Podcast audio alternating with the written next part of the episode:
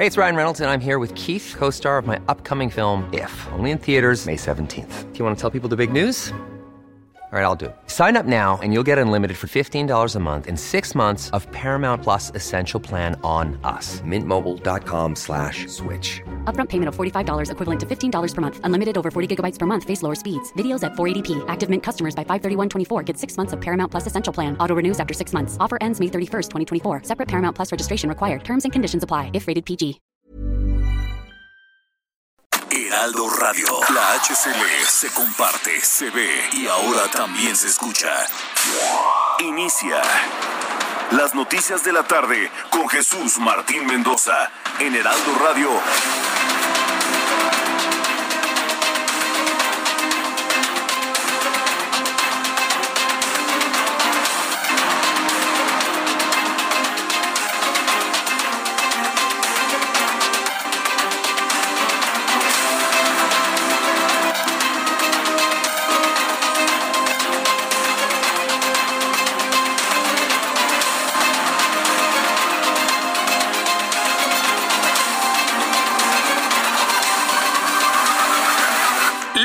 Tarde en punto, hora del centro de la República Mexicana. Bienvenidos, muy buenas tardes. Iniciamos el Heraldo Radio correspondiente a este martes 11 de mayo del año 2021.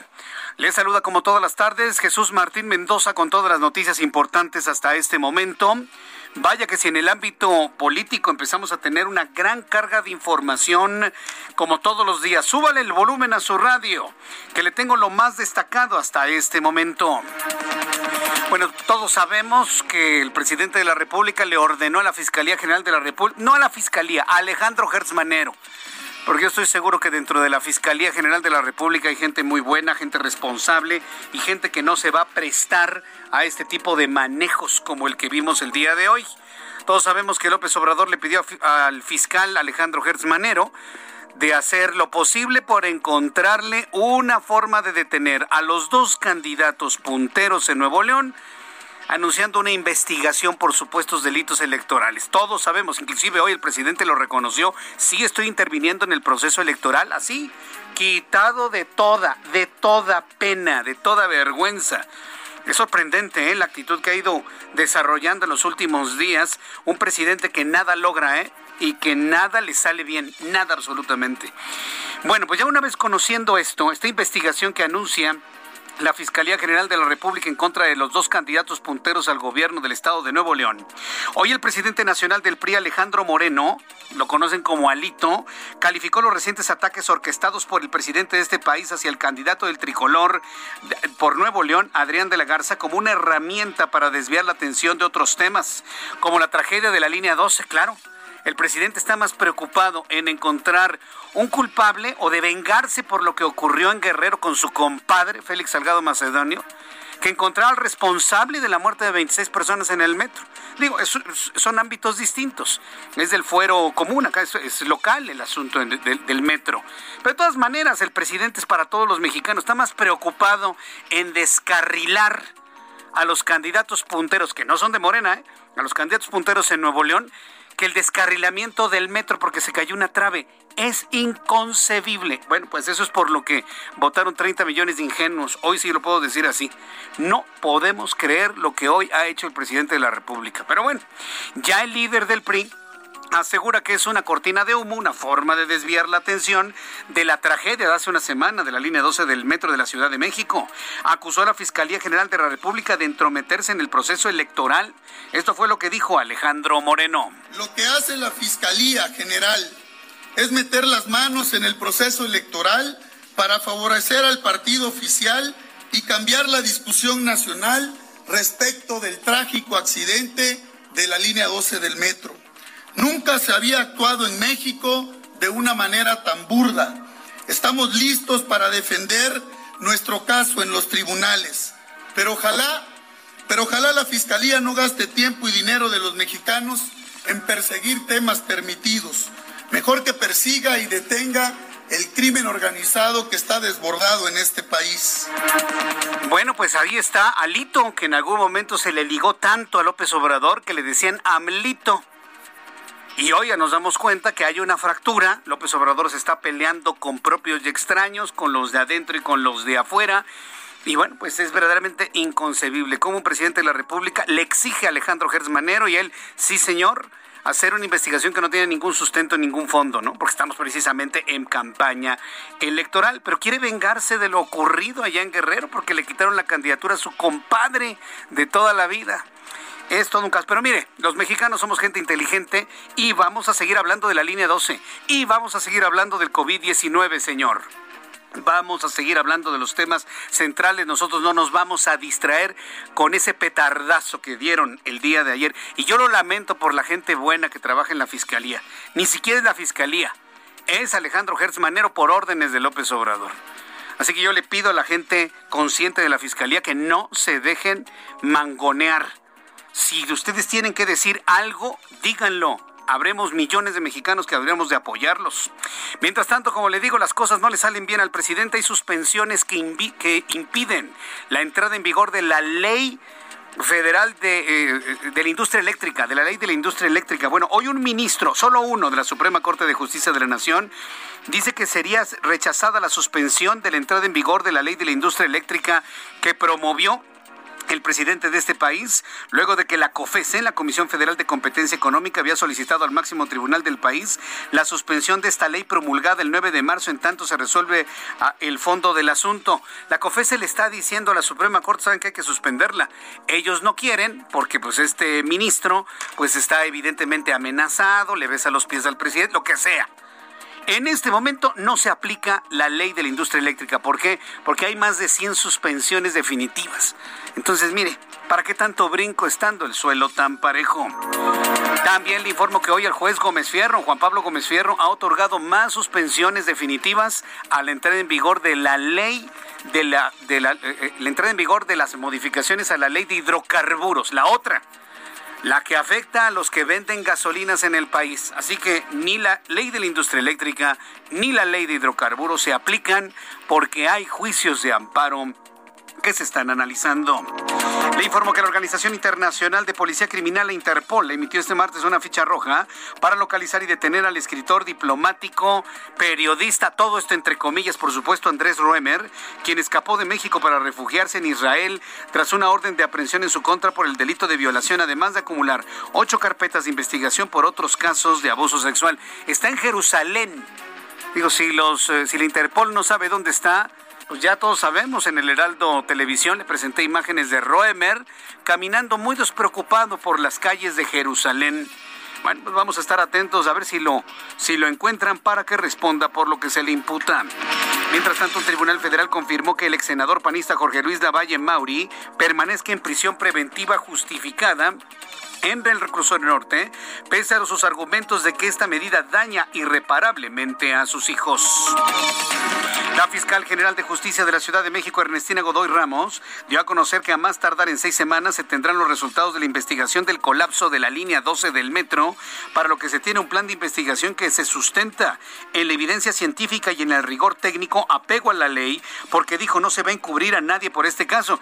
Pues sí, doña Ernestina, está padrísimo lo que usted dice, pero en los hechos no hay corridos, no hay gente cesada, no hay presuntos responsables, nadie, no han corrido a nadie, todo el mundo está como si nada en el gobierno, todo el mundo está como si nada a una semana de la muerte de 26 personas porque se cayó el metro. O sea, no, no, no fue cualquier cosa, se cayó el metro, se cayó la trave se cayeron los trenes.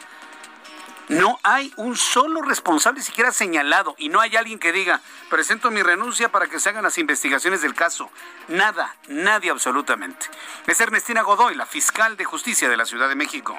Con la mayor transparencia vamos a presentar a la opinión pública una robusta, una sólida investigación sobre los acontecimientos del pasado 3 de mayo en la línea 12 del metro, sobre las causas que lo ocasionaron. Tenemos un plan de investigación que se sustenta en la evidencia científica, en el rigor técnico y apego a la ley. Nos hemos fijado un plazo no mayor a seis semanas para presentar las primeras conclusiones de esta investigación. Esto fue lo que comentó Ernestina Godoy. Pues ojalá y se llegue al fondo de esto, pero a mí lo que me sorprende es que no hay un solo corrido, cesado o renunciado por los acontecimientos de hace una semana. La titular de la Secretaría de Gestión Integral de Riesgos y Protección Civil de la Ciudad de México, Miriam Ursúa, dio a conocer que el peritaje, que el peritaje externo sobre el desplome de este tramo del metro Tesón Colivos de la línea 12 del metro tendrá un costo cercano a los 20 millones de pesos. Detalló que participarán 16 expertos internacionales de Alemania, de España, de Estados Unidos, de Brasil y los noruegos. Y los noruegos a ver, a ver, pónganse de acuerdo. ¿Hay o no hay noruegos en la investigación? Es la titular de Protección Civil de la Ciudad de México. En términos del presupuesto, eh, tenemos ya un, avance en relación a eso. Va a estar alrededor de 20 eh, millones de pesos. Eh, estamos terminando de afinar, te digo, todas las actividades con, sus, con su presupuesto y sus costos, sobre todo porque va a haber 16 profesionales expertos internacionales, te digo, que van a estar viniendo al lugar. Esto es lo que comentó la responsable de protección civil del gobierno de la Ciudad de México. Son las 6 de la tarde con 10 minutos. Hay noticias internacionales que usted también debe conocer, pese a los llamados a la calma de la comunidad internacional. El movimiento palestino Hamas lanzó 130 cohetes hacia Tel Aviv, la segunda ciudad más grande de Israel, tras el bombardeo que hizo el ejército israelí contra el edificio ubicado en la franja de Gaza, donde al menos 30 personas murieron. Otra escalada violenta, otra escalada beligerante y de guerra entre palestinos e israelíes. Le tendré detalles de esto más adelante aquí en el Heraldo Radio. Vamos con nuestros compañeros corresponsales, nuestros compañeros periodistas en la República Mexicana. Saludo a Gerardo García, nuestro corresponsal en el Estado de México. Adelante, Gerardo. Hola, ¿qué tal? Muy buenas tardes. Jesús Martín te saludo a ti y al auditorio reportarles que el sistema Cuxamala ha sido favorecido con las lluvias registradas en, las en la última semana, donde en conjunto ya sus tres presas han presentado precipitaciones pluviales. El déficit de almacenamiento global hace 15 días era de 23.1% y ahora se mantiene en 22.9%. Lo anterior lo dio a conocer el director general del organismo de cuencas de aguas del Valle de México, Víctor García Borguet Ortiz en el reporte semanal de las grandes presas de la Comisión Nacional del Agua con Agua. Detalló que derivados de las lluvias por eh, cuerpo de agua, el bosque tuvo una captación de 4 milímetros que se que representa 6.7%, Villa Victoria 13 milímetros con 32.5% y Valle de Bravo 10 milímetros con 30.5%. Con los anteriores indicadores, Borget Ortiz indicó que ya se empieza a mostrar una recuperación. Cabe recordar que en la última semana se advirtió que la cuenca del Cutzamala presentaba algún tipo de sequía. El 82.5% de su superficie eh, tenía una aridez severa y el eh, 16.7% de extrema. De igual manera, el funcionario de la Conagua dio un saldo positivo, eh, positivo sobre las lluvias registradas en la cuenca del Valle de México y en las diversas estaciones con las que cuenta en esta región. Reportó que el miércoles la precipitación pluvial tuvo eh, mayor concentración en la parte norte de la cuenca y el promedio fue de 14.59 milímetros. En la estación de 100 metros fue de 73.15 milímetros y el domingo explicó que las lluvias se concentraron en la frontera de la Ciudad de México con el Estado de México. El reporte. Gracias por la información. Que tengas buena tarde, Gerardo. Y bueno, yo pienso que son cifras alegres de Conagua, porque con dos, tres aguaceritos no creo que se hayan llenado ni el Valle de Bravo ni las otras presas, ¿eh? Pero bueno, eso es lo que informa finalmente la Comisión Nacional del Agua. Juan David Castilla está en el estado de Veracruz y nos informa. Adelante, Juan David. Muy buenas tardes, Jesús Martín. Te saludo con gusto también a todo el auditorio. Eh, decirte que el gobernador de Veracruz, Cuitlavo García Jiménez, confirmó hace unas horas que fue privada la libertad Marina Garay Cavada, madre del presidente municipal de San Andrés Tuxtla, Octavio Pérez Garay, de extracción priista. El mandatario reveló que los hechos ocurrieron la mañana de este martes en dicha demarcación ubicada en la zona sur de la entidad, donde el mismo alcalde solicitó el apoyo del gobierno estatal para que se investigue este caso. Por tal motivo se desplegó un amplio operativo en la zona por parte de todas las fuerzas del orden para encontrarla lo antes posible y capturar a los presuntos secuestradores. En conferencia de prensa desde Palacio de Gobierno informó el titular del Poder Ejecutivo de Veracruz que se trabaja de frente contra la delincuencia y que la prioridad es la localización de Marina Garay, exdiputada y expresidenta municipal de San Andrés Tuxtla. Eh, decirte también que la Fiscalía General del Estado ha iniciado una investigación correspondiente al caso y se espera que haya más información en las próximas horas. En este momento sigue el operativo por parte de la Secretaría de Seguridad Pública, por parte de las fuerzas federales, para dar con la exalcaldesa de San Andrés Tuxtla, Jesús Martín. Correcto, muchas gracias por esta información, Juan David. Buenas tardes, hasta luego. Hasta luego, que te vaya muy bien, muy buenas tardes. Son las 6 de la tarde con 14 minutos hora del centro de la República Mexicana. Vamos con nuestros compañeros reporteros urbanos, periodistas especializados en información de ciudad. Alan Rodríguez, ¿en dónde te ubicas, Alan? Pues Martín, amigos, muy buenas tardes. Ya estamos recorriendo las principales calles y avenidas de la Ciudad de México. Acabamos de recorrer el viaducto Miguel Alemán, el cual presenta asentamientos para todos nuestros amigos que se dirigen hacia la zona oriente, esto, esto, perdón, entre Insurgentes y Calzada de Tlalpan. En el sentido contrario, desde la zona de Congreso de la Unión hasta Río Becerra, el avance es de igual forma lento. Cabe destacar que esta tarde se quedó atorado un tráiler en el bajo puente de Viaducto y Lázaro Cárdenas, por lo que en estos momentos se registran pues todavía contratiempos para avanzar por este punto. Por lo pronto, Jesús Martín, es el reporte que tenemos. Muchas gracias por la información, Alan Rodríguez. Vamos al pendiente, buenas tardes. Vamos al pendiente. Daniel Magaña, qué gusto saludarte, bienvenido. ¿Qué tal, Jesús Martínez? Muy buenas tardes. Bueno, nosotros nos ubicamos en la zona de la avenida Tláhuac, pues continúan las obras desde prácticamente las 8 de la mañana. Se han estado pues desarrollando estas obras para pues retirar parte de esta estructura que cayera pues eh, cerca de la estación del Metro Olivos. En algunos momentos se ha tenido que realizar cortes al tránsito vehicular. Esto afecta, afecta la vialidad, sobre todo para quien se desplaza a la zona del anillo periférico oriente. Hay que recordar que, bueno, pues también pues centenares de autobuses pues circulan en este este servicio provisional pues de usuarios de esta línea del metro, así que pues de preferencia las personas que puedan eh, incorporarse al periférico sur hacia la zona de la avenida Canal de Chalco, bueno, pues evitarán varias complicaciones para trasladarse hacia la zona de la Nopalera, también las personas que se trasladan más adelante hacia la zona centro de esta demarcación de trabajo. Que el reporte hasta luego, muy buenas tardes. Gracias, Daniel. Le saludo a Augusto Atempa. ¿En dónde te ubicas, Augusto? Adelante, muy buenas tardes. Jesús Martín, excelente tarde. Pues me ubico en la zona de en la zona sur de la ciudad. Tenemos algo de carga vehicular sobre el eje 8, la avenida Popocatépetl, para quienes buscan trasladarse de insurgentes hacia la avenida México-Coyacán. Esto es a causa del cambio de luces en los semáforos. Y la avenida Circuito Interior Remis tiene avance fluido desde insurgentes hasta la avenida Universidad. Esto de poniente a oriente en los carriles centrales hay que manejar con mucha precaución. Ya tenemos amenaza de lluvia aquí en la zona sur.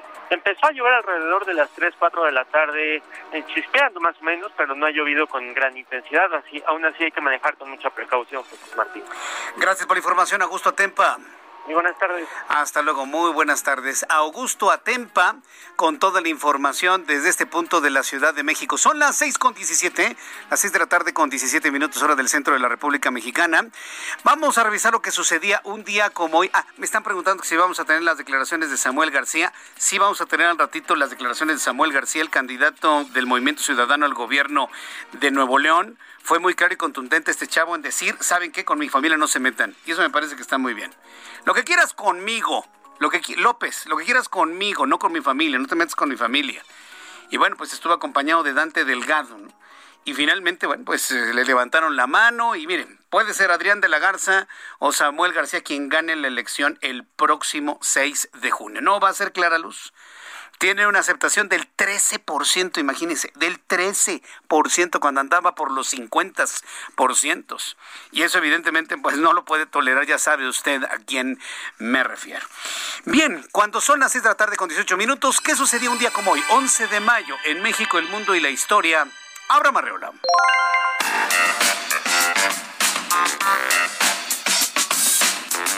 Amigos, esto es un día como hoy en la historia, 11 de mayo. 1535 se funda la Real Casa de Moneda en nuestro país. 1820 en Inglaterra se realiza la botadura del HMS Beagle, el barco que, 10 años después, llevaría a Charles Darwin a su viaje científico. 1924 en Alemania se crea la Mercedes-Benz.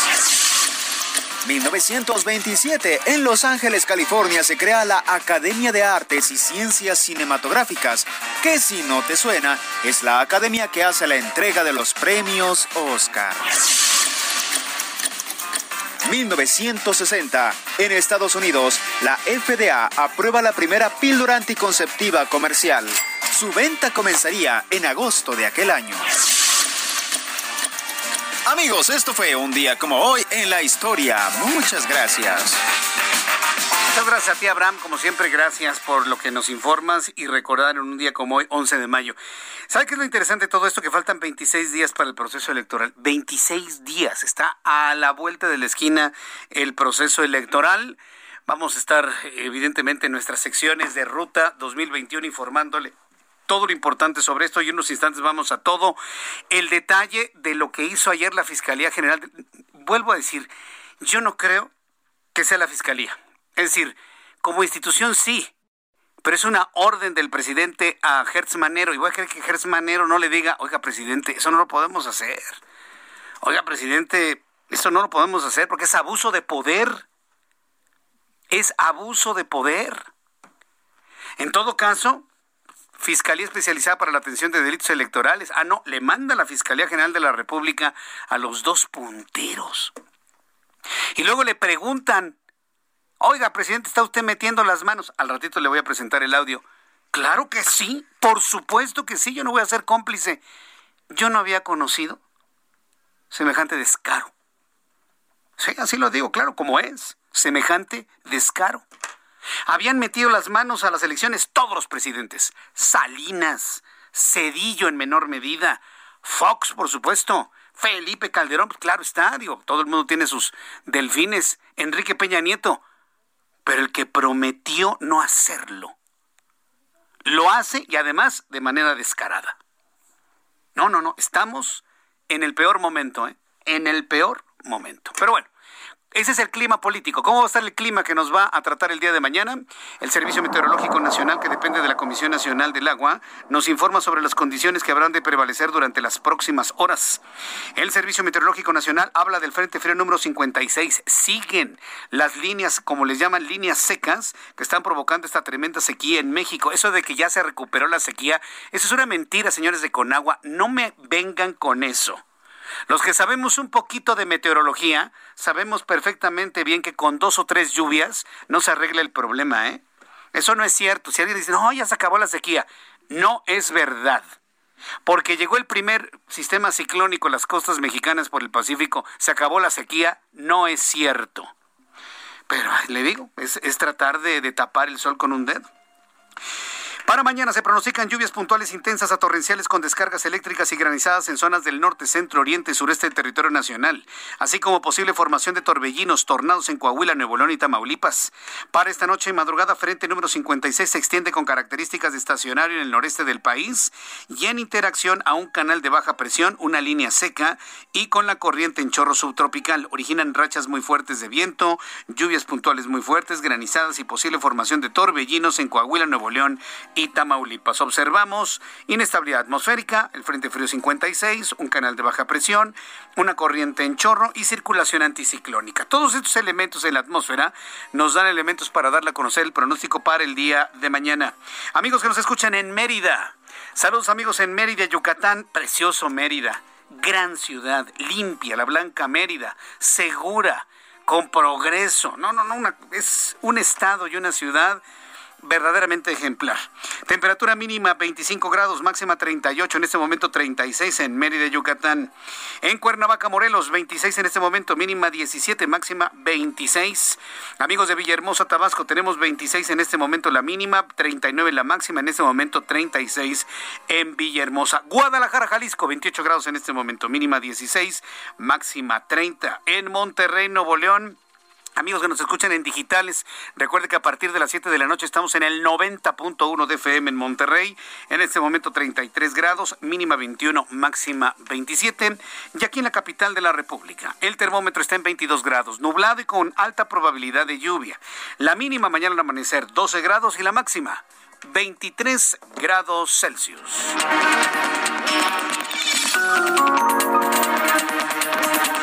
de la tarde con 25 minutos, las 6 de la tarde con 25 horas del centro de la República Mexicana. Le, voy a tener información de todo lo que ha sucedido en esta tarde en la línea 12 del metro. Han sido quitados ya los durmientes y las vías que quedaron colgando hace una semana. Ya tuvimos oportunidad de ver con todo detalle qué pasó con la columna. No está fracturada, ¿eh? No está rota, no está rota. Todo podría indicar que fue un movimiento del subsuelo, ¿eh? lo que pudo haber causado este, este acontecimiento ahí en, el, en la línea 12 del metro. Pero a ver, ya lo veremos en su oportunidad. Después de los anuncios, platicamos sobre las denuncias de la Fiscalía General de la República, de Alejandro Gersmanero, un señor que, por cierto, está tan callado, tan callado que parece que ni en México está. ¿Cuáles son las reacciones? ¿Dónde están los candidatos aludidos? Por cierto, uno de los dos va a ser gobernador de Nuevo León. Toda esta historia después de los anuncios. Le invito para que me escriba a través de YouTube, canal Jesús Martín MX. Escuchas a Jesús Martín Mendoza con las noticias de la tarde por Heraldo Radio, una estación de Heraldo Media Group. Heraldo Radio, la H que sí suena y ahora también se escucha.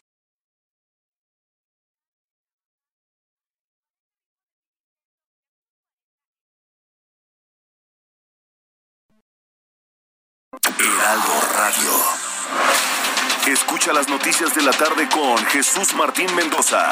Regresamos. Ya son las seis de la tarde. Hay que ponerme mis lentes. Ya son en este momento, ya son en este momento las seis de la tarde con 30 minutos hora del centro de la República Mexicana. Mire, aunque han bajado de manera considerable la cantidad de contagios eh, y de fallecidos por COVID-19, no debemos bajar la guardia. El COVID-19, esta enfermedad que provoca el SARS-CoV-2, sigue provocando gran angustia, mucho dolor y mucha tristeza en muchas familias mexicanas. Eh, hace unos días me enteré que una radioescucha de nuestro programa se encuentra delicada por COVID. Y seguramente usted recordará que varias veces he mencionado su nombre. Se trata de Diana Rojas Villegas está en estos momentos delicada, está intubada. Eh, el pronóstico, yo espero que sea bueno, sí, tengo confianza, tengo fe, porque es una mujer joven. Eh, siempre ha participado en nuestro programa de noticias, inclusive ha participado con ideas para entrevistas. Y bueno, pues la verdad es que ha tenido una participación cuando me manda algunos comentarios sobre algunas notas que han generado inclusive entrevistas en nuestro programa. Me entero por parte de su familia que está delicada por COVID-19, que está hospitalizada. Y yo en este momento quiero pedirle a usted que me escucha que elevemos una oración y que todos pidamos por ella, por todas las personas que están hospitalizadas por COVID-19, pero en especial por nuestra radio escucha, Diana Rojas Villegas. Desde aquí, Diana, desearte que te recuperes pronto, que estés lista para el trabajo que tanto te gusta hacer todos los días y que nos sigas escuchando en la radio, que nos sigas viendo en la televisión. Es el deseo de todos, por supuesto. Entonces, desde aquí enviarte nuestras eh, oraciones, enviarte fortaleza, enviarte amistad, enviarte un abrazo. Estoy seguro que vas a salir adelante de esta prueba y de este trance que te presenta la vida. Saludos para Diana Rojas Villegas, para toda su familia, para su hermana que ha estado informando sobre el estado de salud de ella, a quien también le agradezco todo este, este esfuerzo de comunicación. Saludos para Diana Rojas Villegas y hacemos oración porque salga adelante. Cuando son las 6 de la tarde con 32 minutos, bien, pues vamos a continuar con la información. Y qué caso, ¿eh? De, verdad, yo estoy sorprendido de lo, de lo ocurrido desde ayer por la noche. La Fiscalía General de la República, ¿sabe lo que hizo? A eso como de las ocho y media de la noche, lanza un mensaje de tuit. En unos momentos, información importante. ¿Qué? Pues ya algún detenido por lo de la línea 12, o, o ya agarraron a alguien, o ya consignaron a, a los soya, este, no sé. Y salen con esta, perdón, con esta batea de babas. Porque no es la fiscalía la encargada de esa denuncia, es la Fiscalía Especializada para la Atención de Delitos Electorales. Ah, no. López Obrador le pide a su amigo Hertz Manero, a quien le debe Hertz Manero a López Obrador, la supervivencia. Le debe la supervivencia en un gobierno porque si no fuera por López Obrador, Gers Manero estaría pues en su rancho, en su casa, este, tomando tecito y café a esta hora, ¿no? Entonces, como le debe la supervivencia política, pues sí, señor presidente, lo que usted diga y riájale.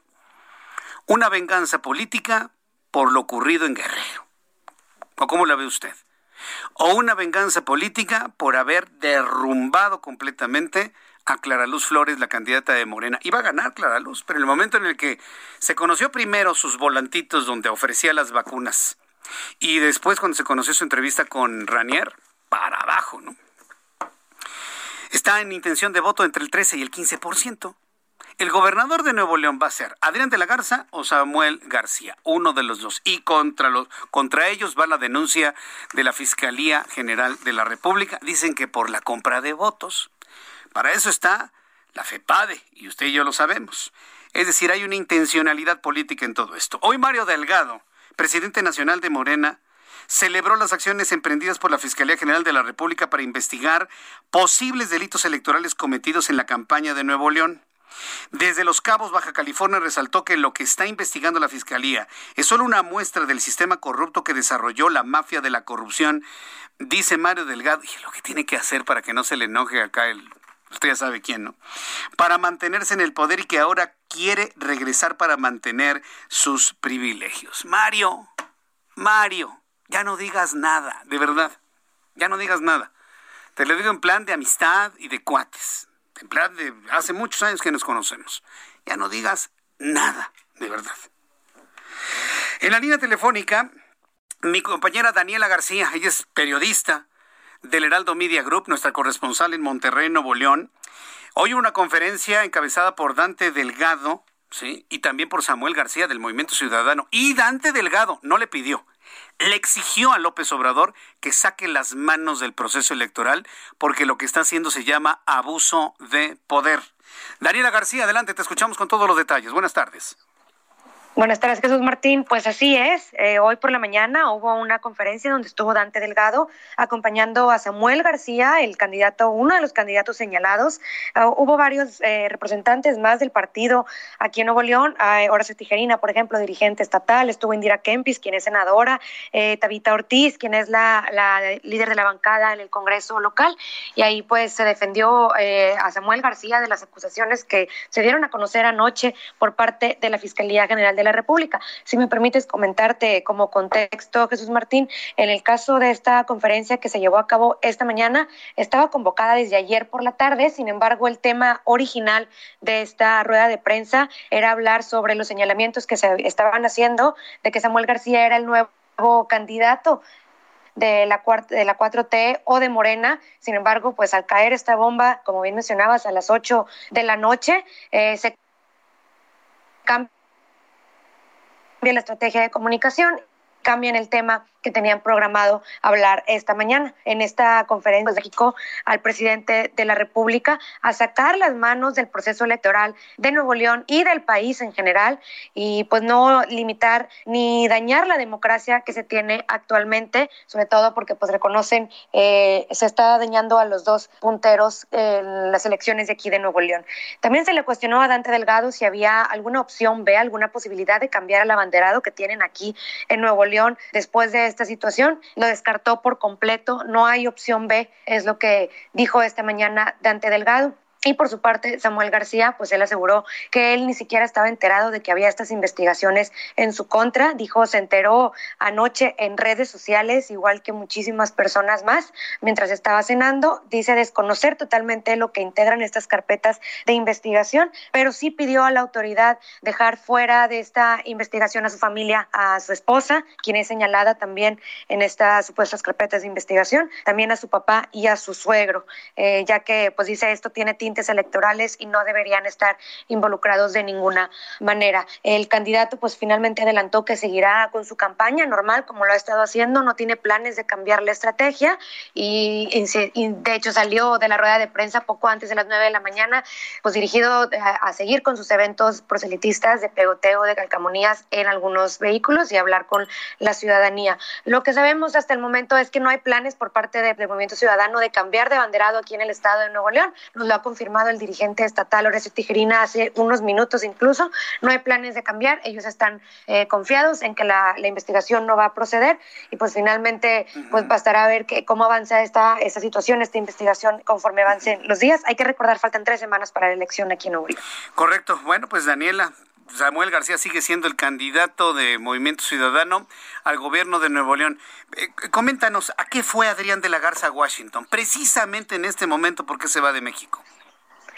Precisamente, eh, pues sí, ha, habido algunos señalamientos por parte de ciudadanos quienes, pues al verlo en el aeropuerto y empezaron a circular fotografías, pensaban que estaba huyendo del país. Sin embargo, eh, desde hace ya una semana aproximadamente, el candidato y su equipo de campaña habían dado a conocer que estaría viajando justamente hoy a la ciudad de Washington, en Estados Unidos, como parte de sus trabajos de campaña, reunirse con empresarios y con legisladores estadounidenses en un trabajo para traer inversión extranjera directa a Nuevo León una vez que el, voto le beneficie y sea gobernador del estado. ¿Cuándo está planeado que regrese Adrián de la Garza?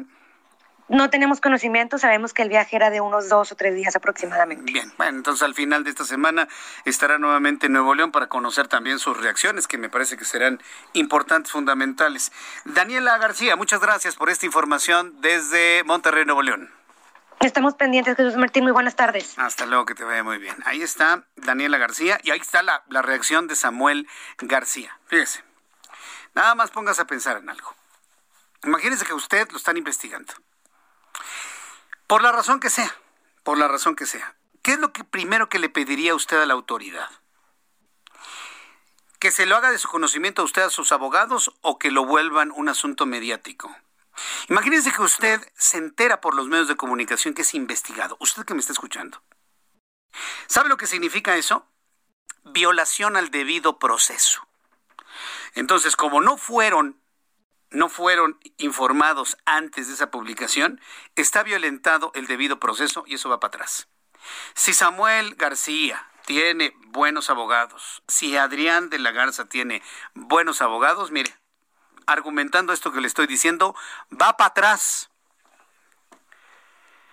Samuel está verdaderamente furioso, está enojado. Y, digo, es claro, yo creo que cualquiera, usted y yo, nos enojaremos si meten a nuestros hijos o nuestra familia. El asunto es con uno. Tú y yo vamos y nos rompemos las medias, si tú quieres, ¿no? Pero con la familia no, ¿eh? Tú y yo, órale. Meterse con la familia es un golpe bajo. Meterse con la familia es un golpe abajo del cinturón. En términos boxísticos, claro está. Le voy a presentar el audio de Samuel García, que es uno de los punteros a gobernar Nuevo León. Todo está en orden, todo está conforme a la ley, no hay absolutamente nada en esta campaña. Lo que quiero pedir puntualmente a la FEPAL, a las autoridades, es que saquen a mi familia de esto que saquen a Mariana, mi esposa, de esto, que saquen al papá de Mariana de esto. De lo único que soy culpable es de ir 15 puntos arriba en las encuestas. De lo único que soy culpable es de ir 15 puntos arriba en las encuestas. Adrián de la Garza tiene 16 o 17 puntos arriba. Es decir, el gobernador de Nuevo León será Samuel García o Adrián de la Garza, uno de los dos, no va a ser Morena. No va a ser Morena. Por más que le haga el presidente y quiera descarrilar las dos candidaturas, no lo va a lograr, porque no hay materia. Están en campaña electoral. Y si dentro de la campaña electoral hay algo que está prohibido por la ley, Ahí está la Fiscalía Especializada para la Atención de Delitos Electorales. ¿Y qué hace el presidente? Utilizar todo su poder de la presidencia y todo el poder de la Fiscalía General de la República para tratar de eliminarlos políticamente. ¿Qué es lo que dice Adrián de la Garza sobre esto? Vamos a escucharlo. Se confirma la persecución política de la que ha sido víctima por proponer proteger a las mujeres de Nuevo León. El presidente tiene cinco días atacándome, porque voy arriba en todas las encuestas nacionales. ¿Cuántas veces han visto que ataque a alguien tan desesperadamente? ¿Ha señalado algún día a Samuel García? Claro que no. Públicamente exhibí la jugada de Morena con Movimiento Ciudadano. Por eso tratan de empatar el marcador. Pero les aseguro que la denuncia contra Samuel García es una simulación. Es una simulación, lo dice Adrián de la Garza. Todo es una simulación. Es sorprendente, ¿eh? verdaderamente. Y sí, Adrián de la Garza ahora en este audio acaba de decir la palabra clave, la palabra central. Hay un tufo de desesperación en ya sabe usted quién. Un tufillo a desesperación muy, muy, muy grande. ¿eh? Una desesperación que lo ha hecho caer en una especie de pues, ¿cómo llamarlo? La, palabra es fuerte. Lo ha hecho caer en un descaro total y absoluto. Le preguntaron hoy al presidente, oiga, lo están acusando que están metiendo las manos en el proceso electoral y la respuesta del presidente fue, claro que sí. Yo no recuerdo, en los más de 30 años que tengo de presentarle noticias, uno de algunos de los presidentes que me tocaron, de, de, alguna manera, de manera indirecta, me tocó toda la presidencia de Carlos Salinas de Gortari.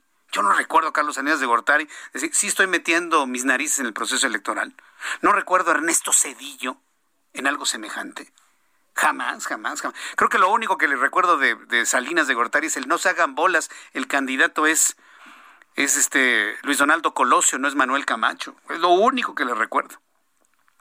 Ni de Cedillo, ni de Vicente Fox. Ponga usted que sí lo hicieron, pero decirlo así tan abierto, a mí la verdad me dejó completamente sorprendido.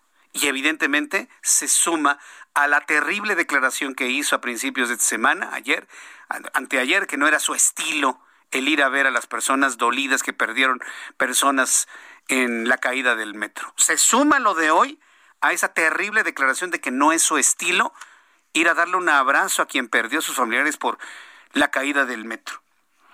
Vamos a escuchar lo que dijo el presidente de la República pregunta de uno de los reporteros esta mañana, súbale el volumen a su radio, porque estos son de los audios que nos generan herramientas de criterio para la toma de decisiones el 6 de junio. Pero ¿cómo no voy a tener que ver? Claro que sí, claro que sí. Si aquí este lo di a conocer, si es de dominio público, lo estoy diciendo, no podemos ser cómplice de el fraude. Es más, fueron dos días. El primero pensé, porque lo vi, lo vi en las redes sociales, y pensé que podía ser una noticia falsa. Y luego ya se comprobó de que... A ver, le voy a presentar el audio completo, porque mire, es importante escuchar, discúlpeme, pero esto está fuera de mi control. No debimos haber editado la voz de la reportera que pregunta, no lo debimos haber hecho. Pero bueno, los errores surgen. Le voy a presentar el audio correcto y completo, sin ediciones, sin ediciones. Porque me parece importante que usted escuche los tonos de la pregunta y los tonos de las respuestas. Acuérdense que la entonación, la inflexión en la radio, es como la imagen a la televisión. Y es fundamental. Vamos a escuchar, primero, las personas que me están viendo a través de, de YouTube, le estoy mostrando la, el rostro del presidente cuando escuchaba la pregunta un rostro completamente de, desprecio. Su actitud es de total y absoluto desprecio. ¿Ya lo vio? ¿Ya lo vio? Ok. Bien, vamos a escuchar el momento completo de la pregunta las tarjetas rosas de, Adrián de la Garza, eh, hay algunos partidos que lo acusan ahora de, que usted tuvo que ver en esta denuncia. Pero ¿cómo no voy a tener que ver? Y que usted está metiendo la mano en las elecciones. Claro que sí, claro que sí si aquí este lo di a conocer, si es de dominio público, lo estoy diciendo, no podemos ser cómplice de el fraude. Es más, ¿no tienes ahí la tarjeta? O ponla. y las pausas gigantescas, ¿no? De, del señor López Obrador. Dice, no podemos ser cómplices del fraude. ¿Y qué? Entonces, el dinero para adultos mayores, el dinero para ninis. Sí, dije ninis, porque ni trabajan ni estudian. Y les están dando 3.900 pesos al mes. El dinero que le regalan a los adultos mayores, a los ninis sobre todo, el de los adultos mayores me parece que está muy bien. Pero el de los ninis, ¿eso fue lo que usted ofreció en campaña? y nadie le dijo nada porque estaban en campaña. Ahora un candidato ofrece apoyos económicos a las mujeres, las mismas mujeres que el presidente López Obrador ha despreciado, y le pide a su amigo que los investigue penalmente por delito electoral. Y luego le preguntan, oiga, este, ¿está usted en esto? ¿Cómo voy a decir que no? Sí, sí. ¿Que tiene usted las manos? Claro que tengo las manos metidas. Y la cara del presidente como diciendo, y, sí meto mis manos, y prácticamente en su rostro. Lo puede ver usted, está en mi cuenta de Twitter, ahí está el audio completo. Lo que acaba de hacer es uno de los errores más graves que ha cometido el presidente de la República. Allá él, Yo le consigno los hechos, ahí está el audio, ahí están sus entonaciones, ahí está lo que él dijo. Es un audio que genera elementos para tomar decisiones el 6 de junio. Tome la que usted considere prudente, pero salga a votar. Vaya a votar. Se lo pido, se lo suplico si usted quiere. Cuando son cuando son las 6 eh, de la tarde con 49 minutos hora del centro de la República Mexicana, tengo comunicación en estos momentos con el candidato a gobernador por la coalición Juntos Haremos Historia en Nayarit. Él es Miguel Ángel Navarro. ¿Cómo le va, Miguel Ángel Navarro? Gusto en saludarlo. Bienvenido. El gusto es mío. Gusto en saludarlo a usted gracias a quien nos está escuchando. Gracias por tomar la llamada. Nosotros aquí en Ruta 2021, en nuestro programa de noticias, estamos centrados más que en los partidos, estamos centrados en los hombres, mujeres y sus propuestas. Para el caso de Nayarit, ¿cuál es la propuesta de Miguel Ángel Navarro para mejorar las cosas en esta entidad? Coméntenos. Bueno, yo creía, creo que es transversal el problema. Tenemos que reordenar, reorganizar a los estados para que pudieran tener administraciones más sólidas ante un contexto social muy adverso, muy reclamante, en situaciones de desempleo, en situaciones de igualdad, en situaciones de sustentabilidad, en el aspecto económico, familiar y demás. Lo que tenemos que hacer en el caso de Nayarit, yo lo he dicho, es un gigante Nayarit que tiene que despertar. Tiene un potencial enorme, tenemos que levantar la autoestima de Nayarit y pasar desde el aspecto cultural, y no se diga el productivo, entrar de una un, un, sector primario a una cultura de atrevimiento, ¿sí? Y no estar rezagados únicamente a un sector primario en el que produzcamos y vendamos, y a veces vendamos generalmente mal, y no nos atrevamos a generar agroindustrias, corredores industriales, eh, más allá de lo que tenemos de gran oferta turística, fortalecer los aspectos de carácter ganadero, acuícola, y es lo que estamos ahorita replanteando, un Nayarit que tiene un lugar estratégico en el país, que puede conectarse extraordinariamente tanto al norte del país como a la región centro, y a través de puertos como el de San Blas que pudieran relanzarse, tener un mercado de México hacia Asia ante la saturación que tienen aeropuertos como el de Manzanillo, como el de Mazatlán, Sinaloa, relanzarnos eh, en un atrevimiento también de mercado, de pesca y, de turismo eh, a, nivel internacional. Sí, creo que Nayarit tiene grandes oportunidades y tenemos que aprovecharlas. Hoy, cuando los momentos son más difíciles, creo que vienen las mejores oportunidades, Martín. Ahora, eh, en materia de seguridad, ¿cómo están las cosas en Nayarit? ¿Tiene tiene una ubicación muy estratégica, este Nayarit. ¿Cómo anda en materia de seguridad y por lo tanto de desarrollo económico por allá? El desarrollo económico es muy bajo, muy limitado. Somos el penúltimo lugar en aportar a la federación, tan solo un punto siete por ciento. En materia de seguridad, eh, hay, hay algún control, ha, habido mejoría con respecto al pasado. Sin embargo, es un estado de tránsito, eh, seguramente de trasiego de los eh, enervantes que pasan hacia la parte norte. Eh, el consumo eh, es, existe, pero no es un consumo exacerbado, afortunadamente, y en ese aspecto la criminalidad por ese tipo de organizaciones delictivas no es, no es tan fuerte como en otras zonas del país. Ahora, eh, en cuanto a la generación de empleos, porque, bueno, finalmente después de la pandemia hemos tenido un grave, grave impacto a nivel nacional. ¿Cuál es la propuesta central en la generación de empleos, candidato? tenemos que ir nuevamente a la explotación más profunda del turismo. Tenemos que lograr la conexión, ya que es poco lo que queda en kilómetros con el Bajío. Tenemos que entrar por el centro del país a través de la sierra, también que son pocos kilómetros para conectar a Nayarit con la parte central del país. Y tenemos que atraer eh, industrias, eh, un corredor industrial para maquiladoras, agroindustrias, producimos todo tipo de frutas, todo, todo, todo tipo de frutas. Y tenemos que atrevernos, vuelvo a repetir, a ir a un sector secundario donde generemos empleo a través de la industria, agroindustria y a través de los corredores industriales en maquiladoras creo que el hecho de atreverse a generar eh, únicamente empleo burocrático ya no da y al contrario pone en riesgo la estabilidad de los estados, ya que se va el recurso en nómina y no se va en inversión en una infraestructura, yo diría también que a nivel nacional y a nivel de los estados deja mucho que desear en agua, en drenajes, en plantas de tratamiento, en redes eléctricas, en pavimentos, en las calles, eh, la red interna de, caminos. En fin, es un, es un gran reto hoy en día que, que tenemos los que aspiramos a gobernar, que debemos estar muy conscientes. Yo lo he dicho y lo menciono, hoy ya no es el que yo quiero, es en el que la sociedad ve y, ve la posibilidad de gobernar y gobernar. Yo le deseo mucho éxito en esta carrera hacia la gubernatura de Nayarit. Vamos a estar atentos de propuestas de otros candidatos, por supuesto, pero ha sido muy valioso el que usted haya presentado esto ante el público del Heraldo Radio. Estamos escuchando propuestas a los hombres, a las mujeres, para la toma de decisiones. Muchas gracias, don Miguel Ángel Navarro. Le agradezco mucho, un abrazo. Un abrazo, que le vaya muy bien, hasta pronto.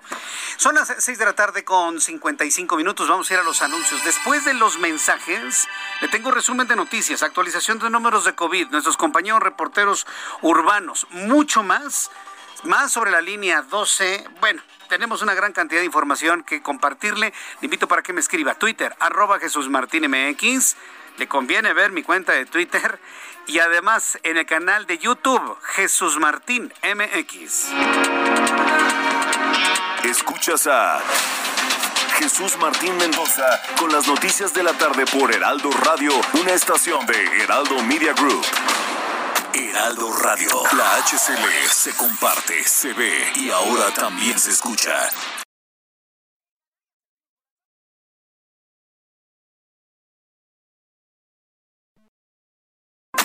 Radio. La HCL se comparte, se ve y ahora también se escucha. Escucha las noticias de la tarde con Jesús Martín Mendoza. Regresamos.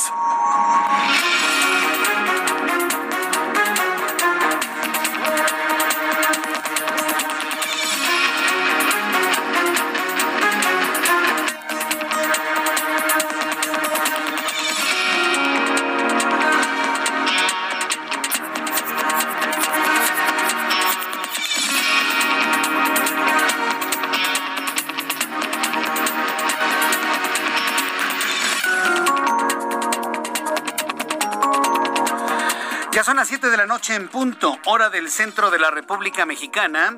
Este es un resumen con las noticias más importantes aquí en el Heraldo Radio.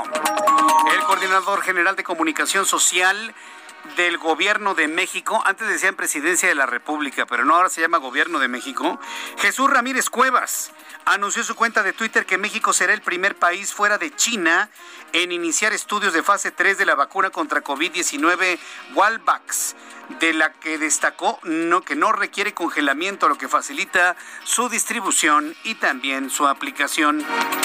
Dos personas heridas, ambos trabajadores de limpia del municipio de Acapulco, fue el saldo de un ataque a balazos contra un autobús de pasajeros que circulaba sobre la avenida Cuauhtémoc frente a la tesorería del puerto, lo que generó un importante despliegue policiaco en la zona. Eh, la banderada de Morena, Evelyn Salgado Pineda, la hija de Félix Salgado Macedonio, la hija del compadre del presidente, anunció que no participará en el segundo debate público entre candidatos a la gobernatura de Guerrero. El 5 de mayo pasado, Salgado Pineda remitió un escrito a la oficialía de partes del Instituto Electoral y de Participación Ciudadana en el que mencionó que se reservaba su derecho a asistir al encuentro. El segundo debate entre los candidatos a la gubernatura se realizará el próximo miércoles 19 de mayo. Pues claro que no va a ir Evelyn, ¿sabe por qué? Por dos razones. Una, porque es la estrategia de López Obrador. Se lo dice a su compadre y el compadre se lo dice a su hija. Y segundo, porque se la van a comer en el debate. Mario Moreno Arcos se lo va a comer, se la va a comer en el debate. Como saben que no va a ser un buen debate, por eso deciden no llevarla. A mí no me parece ilógico, es más, me parece hasta de alguna manera muy claro para los electores. Alguien que no puede participar en un debate, dígame usted si tiene las capacidades para gobernar. Es pregunta, contésteselo usted y compártamela a través de todas nuestras plataformas de consulta. Alguien que no participa en debates si no tiene la capacidad para un debate, mucho menos tiene la capacidad para gobernar. Dante Delgado, coordinador de Movimiento Ciudadano en el Senado, exigió al presidente López Obrador sacar las manos de la elección del 6 de junio próximo, al tiempo de anunciar que su partido valorará interponer una denuncia de hechos en su contra por su presunta intervención abusiva en el proceso electoral. En sus redes sociales afirmó que López Obrador incurre en abuso de poder e interviene en un campo prohibido para él y le exigió concentrarse en sus acciones de gobierno. La Organización para la Cooperación y Desarrollo Económicos, la OCDE, propuso a los gobiernos de sus países miembros implementar un impuesto a las herencias con el objetivo de fortalecer los ingresos públicos tras la pandemia de COVID-19, lo que permitiría acelerar la recuperación económica. La OCDE le dice a los países miembros que le cobren impuesto a las herencias. ¿Cómo la ve usted? Un impuesto sobre la renta. Hoy usted hereda, pues, no paga impuestos, ¿no? ¿Usted qué opina de esta propuesta de la OCDE? Digo, yo sé que hay poca gente que hereda, pero los pocos que heredan o que están visualizando heredar están dispuestos a pagar un impuesto sobre la renta. Yo le invito para que me lo comente a través de mi cuenta de Twitter, arroba Jesús Martín MX. El líder opositor venezolano Juan Guaidó propuso este... Bueno, el líder opositor Juan Guaidó, presidente constitucional de, de la República de Venezuela, como ha sido reconocido casi por 100 países en el mundo, Juan Guaidó propuso este martes retomar las negociaciones con el dictador Maduro, con el objetivo de llamar a elecciones presidenciales y parlamentarias en el país, lo que permitiría comenzar un levantamiento progresivo de sanciones internacionales. En entrevista con el Heraldo Radio, el candidato a gobernador por la coalición Juntos Haremos Historia en Nayarit, Miguel Ángel Navarro, compartió algunas de sus propuestas de cara al debate que sostendrá el 13 de mayo con sus contrincantes, entre los que destaca el reordenamiento de diversos rubros al señalar que la entidad es estratégica para el país, lo que podría detonar el crecimiento del mercado nacional hacia el mundo. Esto fue lo que dijo el candidato Miguel Ángel Navarro. Tenemos que reordenar y organizar a los estados para que pudieran tener administraciones más sólidas ante un contexto social muy adverso, muy reclamante, en situaciones de desempleo, en situaciones de igualdad, en situaciones de sustentabilidad en el aspecto económico, familiar y demás. Lo que tenemos que hacer en el caso de Nayarit, yo lo he dicho, es un gigante Nayarit que tiene que despertar. Tiene un potencial enorme. Tenemos que levantar la autoestima de Nayarit y pasar desde el aspecto cultural y no se diga el productivo, entrar de una, un, un, un sector primario a una cultura de atrevimiento, ¿sí? En materia de seguridad, Miguel Ángel Navarro reconoció que ha habido una mejora mínima, ya que Nayarit es un estado de tránsito para los grupos del crimen organizado, lo que se debe combatir para reducir la incidencia delictiva en territorio Nayarita. Fue lo que dijo el candidato. En materia de seguridad, eh, hay ¿Hay algún control? ¿Ha, habido mejoría con respecto al pasado? Sin embargo, es un estado de tránsito, eh, seguramente de trasiego, de los eh, enervantes que pasan hacia la parte norte. Eh, el consumo eh, existe, pero no es un consumo exacerbado, afortunadamente, y en ese aspecto la criminalidad por ese tipo de organizaciones delictivas no es, no es tan fuerte como en otras zonas del país. Estas son las noticias en resumen. Le invito para que siga con nosotros. Le saluda Jesús Martín Mendoza.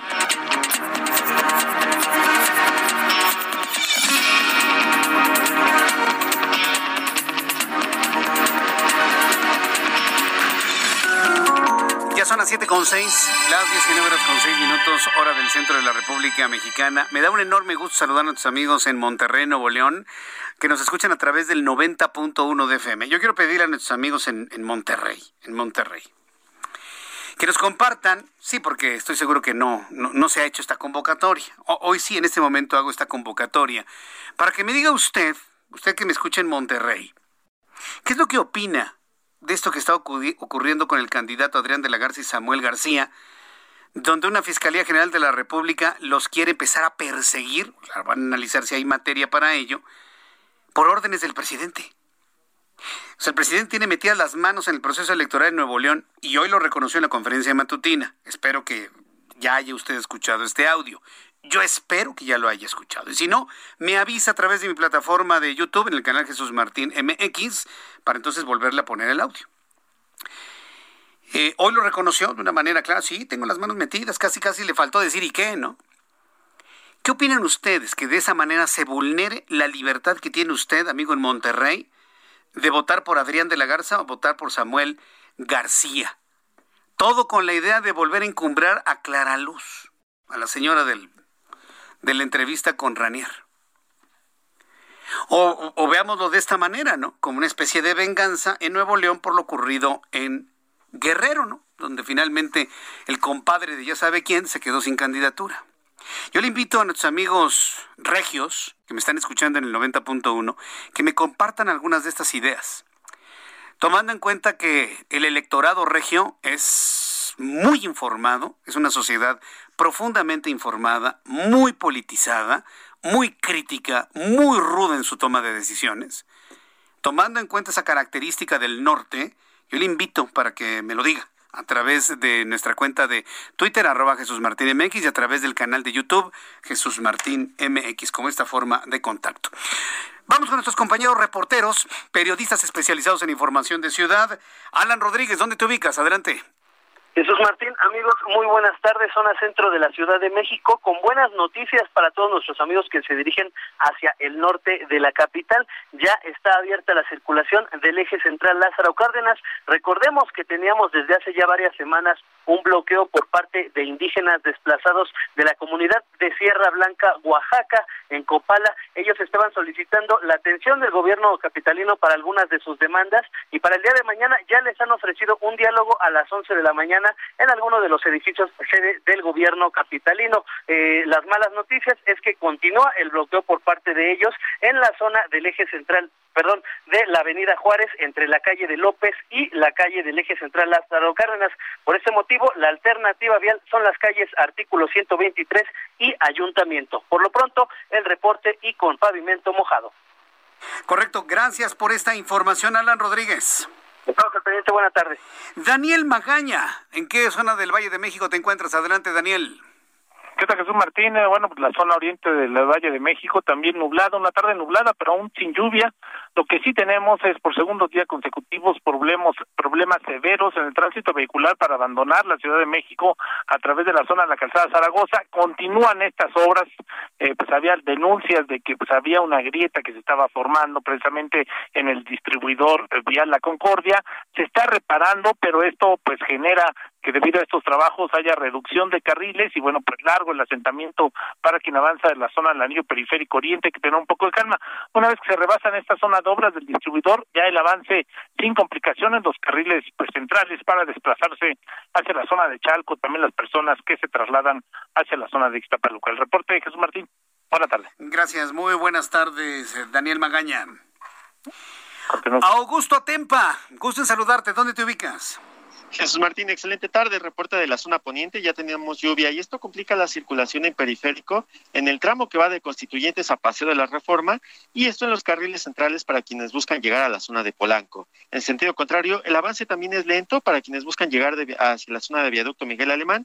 El tráfico se presenta desde la zona del bosque de Chapultepec hasta la avenida Observatorio. Y circuito interior, José María Vasconcelos también presenta carga vehicular en el tramo de Constituyentes hasta Benjamín Franklin y esto es para quienes se dirigen hacia la avenida Revolución con destino al sur de la ciudad. Jesús Martín, el reporte. Muchas gracias por esta información, Augusto Atempa. Muy buenas tardes. Hasta luego, muy buenas tardes. Vámonos hasta Guadalajara, Jalisco. Allá se encuentra nuestra compañera y amiga Mayeli Mariscal. Da el seguimiento a una marcha, una gran marcha en donde se está exigiendo justicia por el asesinato de los hermanos Gonzalo, González Moreno. Adelante Mayeli, gusto en saludarte. Muy buenas tardes, buenas tardes a todo el auditorio. Nos encontramos justamente aquí en la glorieta de las y los desaparecidos, en donde se está llevando a cabo esta manifestación.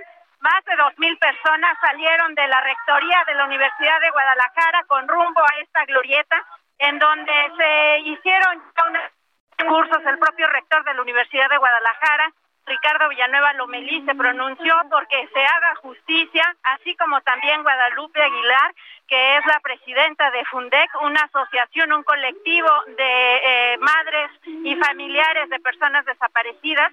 Justo en esta glorieta se van a encender más de 12 mil velas en honor o en memoria de todas las personas que se encuentran en estos momentos desaparecidos aquí en Jalisco.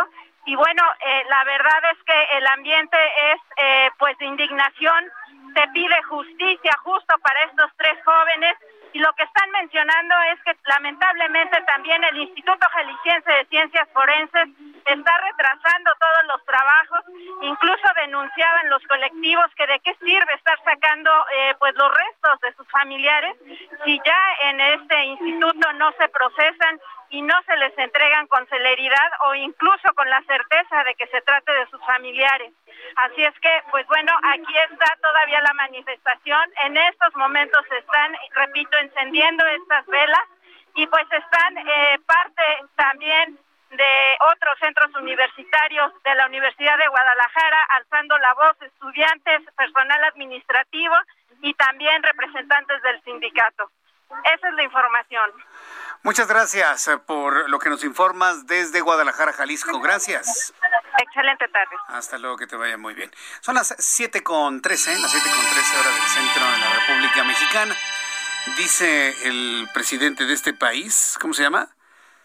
Bueno, él, que eh, va a haber fraude electoral y ya está preparando el discurso del fraude electoral. solamente le quiero informar que el Instituto Nacional Electoral, el Instituto Nacional Electoral, el que comanda Lorenzo Córdoba, ha hecho una invitación a la Organización de Estados Americanos para que sean garantes, vigilantes, testigos, observadores del proceso electoral. ¿sí? O sea, para que luego no nos salgan ahí ciertas voces, ciertas voces gritonas, diciendo que hubo fraude nada más porque sus candidatos van a perder todas, todas. La ciudadanía, yo no digo pueblo, porque el pueblo se siente López Obrador. ¿Qué pueblo ni qué la... La ciudadanía creo que ha tomado ya una muy buena decisión. Y yo le propongo que no hablemos de pueblo, hablemos de ciudadanía, los ciudadanos mexicanos. Los ciudadanos mexicanos, la ciudadanía en general. porque el pueblo se asume él como pueblo, ¿no? La ciudadanía ya tenemos muy buen tramo avanzado en cuanto a nuestra toma de decisiones para el próximo 6 de junio. Y evidentemente, pues sabedores de esto, el INE y sobre todo de lo que viene en cuanto a estos gritos de fraude, que no va a ser fraude, simple y sencillamente el retroceso que va a representar este partido político, bueno, pues entonces están invitando a organizaciones internacionales como la OEA para que observen. Para que observen, observen el proceso electoral y Y de esta manera que se abatan todas esas posibilidades de gritos de fraude, fraude y no sé qué tanta cosa más. Bueno, hablemos de COVID-19, cuando ya son las 7 con 15, las 19 con 15 minutos. Ya me llegaron los números de COVID, en unos instantes los voy a comentar. ¿Los podemos dar de una vez? Bueno, quiero informar que la Secretaría de Educación Pública ya lista el regreso a clases presenciales en, en más estados del país, como Coahuila, Chiapas, Veracruz, Nayarita, Maulipas. En las próximas semanas, Delfina Gómez, quien es la titular de la Secretaría de Educación Pública, ha dado a conocer sobre el avance de la jornada de vacunación al personal educativo. Además, destacó que, debido al avance del proceso de vacunación a docentes, alistan el regreso a clases presenciales en cinco estados más. Comentó que Campeche ya inició con el proceso de regreso a clases presenciales y lo mismo hará Coahuila a partir del 17 de mayo, mientras que el 24 se prevé que inicie el proceso de regreso a las escuelas los estados de Chiapas, Veracruz, Nayarit y Tamaulipas. Bueno, pues ya un proceso para regresar a clases conforme va avanzando, conforme va avanzando eh, el ciclo escolar, va avanzando la vacunación, por supuesto, y se trata de, en definitiva, bueno, de que ya los niños, así como ya regresaron los gimnasios, ya regresaron también, ¿qué? Los centros comerciales, los restaurantes a la prácticamente normalidad, pues está hablando de que finalmente tiene que llegar a la normalidad, tiene que regresar a la normalidad las escuelas. ¿Usted qué opina? Con la variante de la India, que ya anda circulando por ahí, cuando son las 7 con 16, vamos a revisar todo lo que ha ocurrido en materia de economía y finanzas con Héctor Vieira.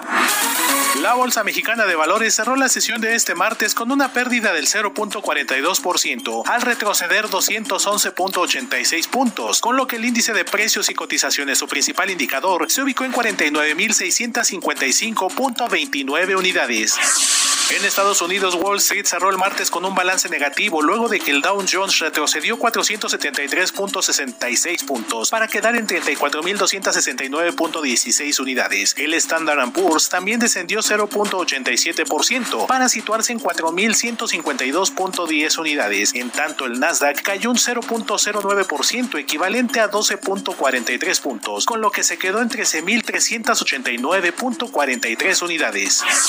En el mercado cambiario, el peso mexicano se depreció 0.1% frente al dólar estadounidense, al cotizarse en 19 pesos con 72 centavos a la compra y en 19 pesos con 94 centavos a la venta en ventanilla. El euro, por su parte, se cotizó en 24 pesos con 6 centavos a la compra y 24 pesos con 25 centavos a la venta.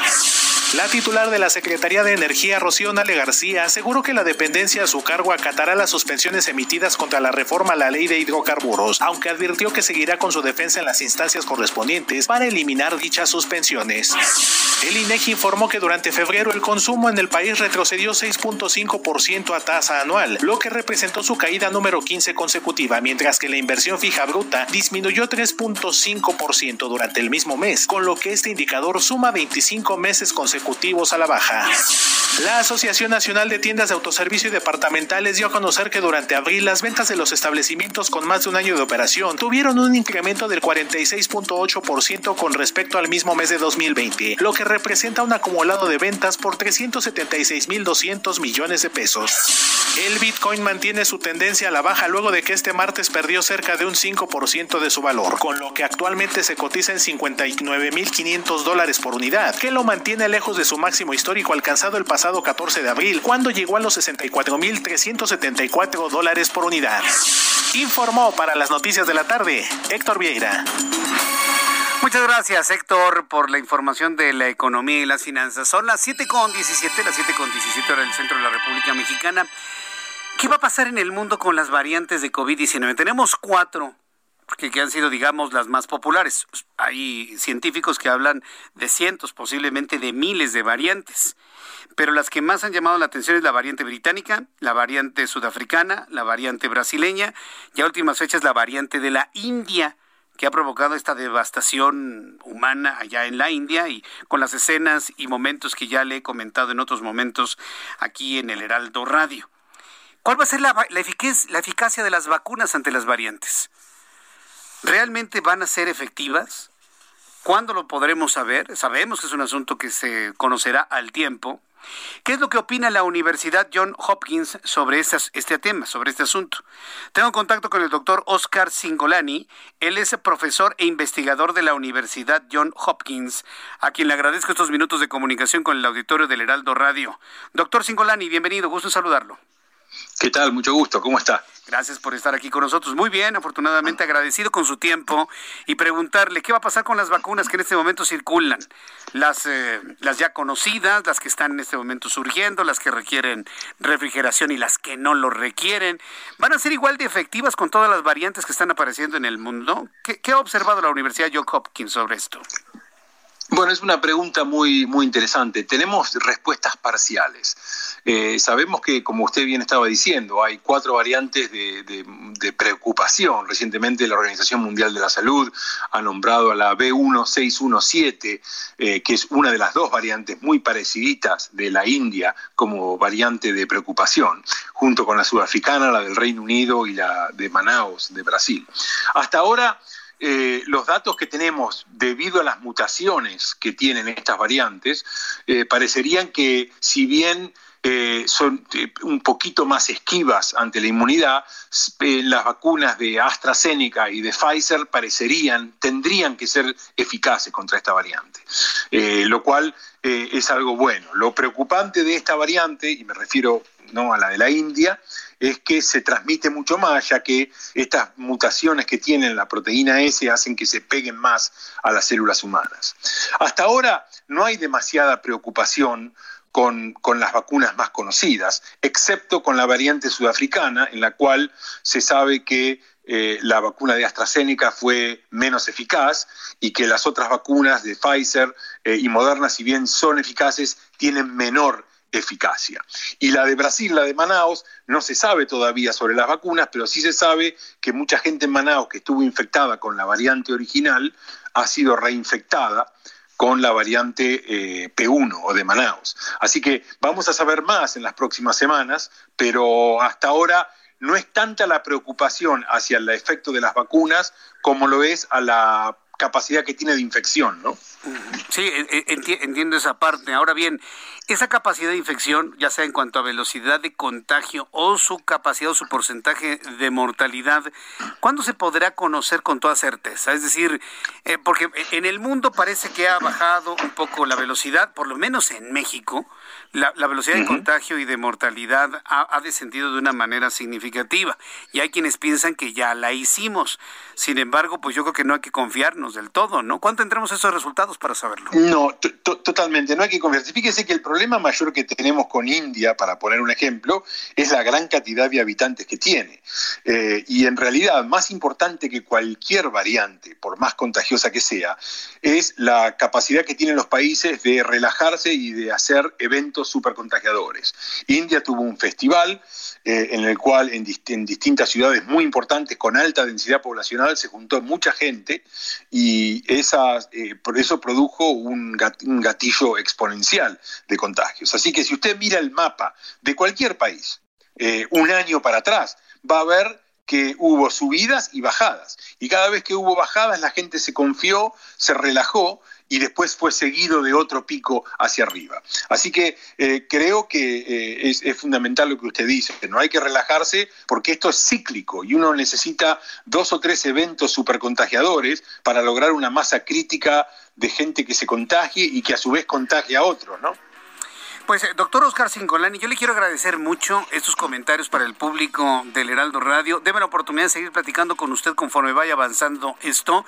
Y gracias por su tiempo y saludos a todos los investigadores de la Universidad John Hopkins. Muchísimas gracias. Bueno. Muchas gracias y un gran saludo al pueblo de México. Saludos, gracias, que le vaya muy bien. Vamos a mantener este contacto con Oscar Singolani, que es profesor investigador de la Universidad John Hopkins. Vamos a necesitar mucho, mucho del conocimiento de esta universidad Hijo, qué, triste es eh, tener que ir a una instancia internacional con credibilidad, porque pues ya sabe usted que en otros lados nos dan cuentas alegres y la verdad la credibilidad está por los suelos. Pero vamos a estar platicando con la Universidad John Hopkins y esa es una alternativa de correcta información que le ofrezco aquí en el Heraldo Radio. Vamos a ir a los anuncios y regreso con más de esto, los números de COVID internacionales aquí en el Heraldo. Escuchas a... Jesús Martín Mendoza con las noticias de la tarde por Heraldo Radio, una estación de Heraldo Media Group. Heraldo Radio, la HCL se comparte, se ve y ahora también se escucha.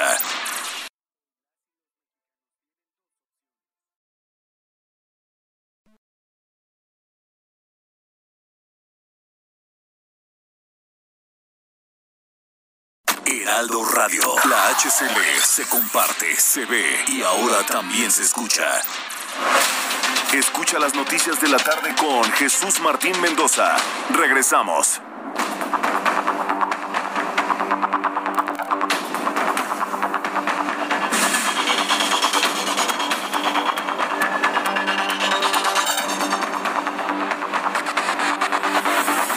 Con 30, las 19 horas con 30 minutos, hora del centro de la República Mexicana.